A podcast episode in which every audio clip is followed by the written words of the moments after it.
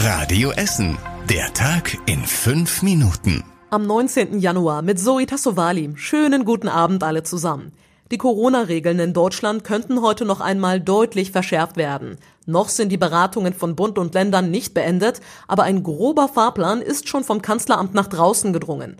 Bis zum 14. Februar soll Deutschland im Lockdown bleiben. Außerdem soll eine Arbeitsgruppe eingesetzt werden und Empfehlungen geben, wie Deutschland wieder aus dem Lockdown rauskommt. Zusätzlich wird unter anderem eine Ausgangssperre in der Nacht diskutiert. Die Menschen bei uns in der Innenstadt sehen das mit gemischten Gefühlen. Ich weiß nicht, ob das die sinnvollste Maßnahme ist. Wir können jetzt rumlaufen, wir können ganz da rumlaufen. Wenn wir dann abends noch ein bisschen früher zu Hause sind, ist auch nicht schlimm. Ja, wenn die Maßnahmen nötig sind, dann müssen wir sie einhalten. Ich meine, äh, wir haben ja nicht unbedingt eine Wahl. Außerdem sprechen Bund und Länder über eine mögliche FFP2-Maskenpflicht beim Einkaufen und in Bus und Bahn und es geht auch um mehr Homeoffice. Eine Pflicht dürfe es da aber nicht geben, sagt Dieter Hillebrand vom Essener Gewerkschaftsbund. Der Vorschreiben ist ja das eine. Ich kann das, was weiß ich, vorgeben oder ich kann äh, intensiv an Firmen appellieren, das auch zu machen. Und das würde ich, glaube ich, auch machen. Ich würde massiv an die Firmen appellieren, da wo es möglich ist, die Menschen zu Hause zu lassen, wenn die Rahmenbedingungen stimmen. Die Corona-Zahlen sinken zwar gerade leicht, die Experten warnen aber vor der sehr ansteckenden Virusvariante aus Großbritannien. Sobald es Ergebnisse von dem Treffen gibt, hört ihr es hier bei Radio Essen und könnt es dann auch online nachlesen auf radioessen.de.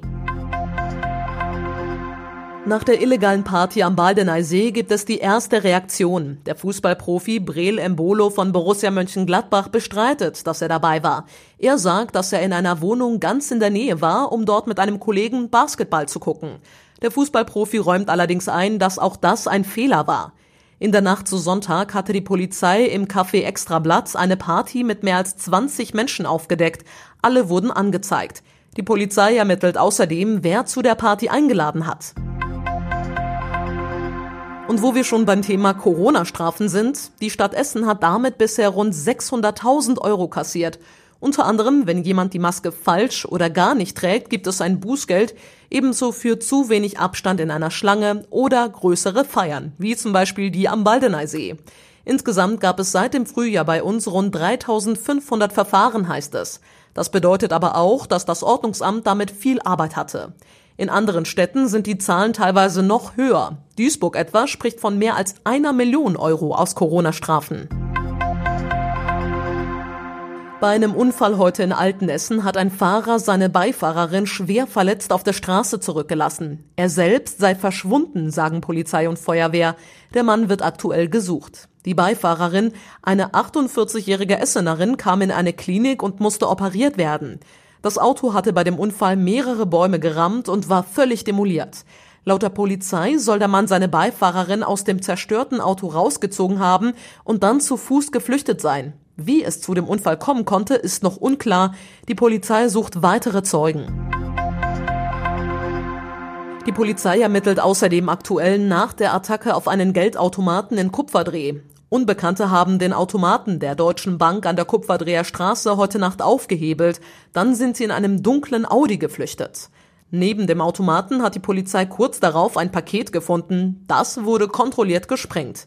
Vermutlich wollten die Unbekannten den Automaten in Kupferdreh so sprengen. Ob sie trotzdem Beute gemacht haben, kann die Polizei noch nicht sagen.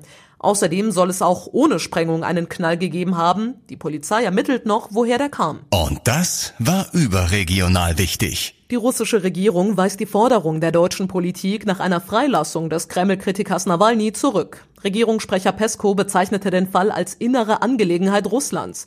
Moskau erlaube es nicht, sich von außen einzumischen. Nawalny war nach seinem monatelangen Aufenthalt in Deutschland am Sonntag nach Russland zurückgekehrt. Bereits am Moskauer Flughafen wurde er festgenommen und einen Tag später zu 30 Tagen Haft verurteilt. Die drei deutschen Mobilfunkanbieter wollen zusammenarbeiten, um die Funklöcher in ihren Netzen zu schließen. Das hat das Bundeskartellamt mitgeteilt. Demnach wollen sich Telekom, Vodafone und Telefonica gegenseitigen Netzzugang in solchen Gebieten gewähren, die bislang nur durch ein Unternehmen abgedeckt sind. Davon gibt es bundesweit noch Tausende. Und zum Schluss der Blick aufs Wetter. Heute Nacht verziehen sich die dicken Wolken ganz kurz, dann sehen wir auch mal den Mond wieder. Ab und zu regnet es außerdem etwas und es kühlt kaum ab. Die nächsten aktuellen Nachrichten bei uns aus Essen gibt's wie immer dann morgen früh wieder ab 6 Uhr hier bei Radio Essen. Euch jetzt allen aber erstmal einen schönen Dienstagabend und bis morgen. Tschüss. Das war der Tag in fünf Minuten. Diesen und alle weiteren Radio Essen Podcasts findet ihr auf radioessen.de und überall da, wo es Podcasts gibt.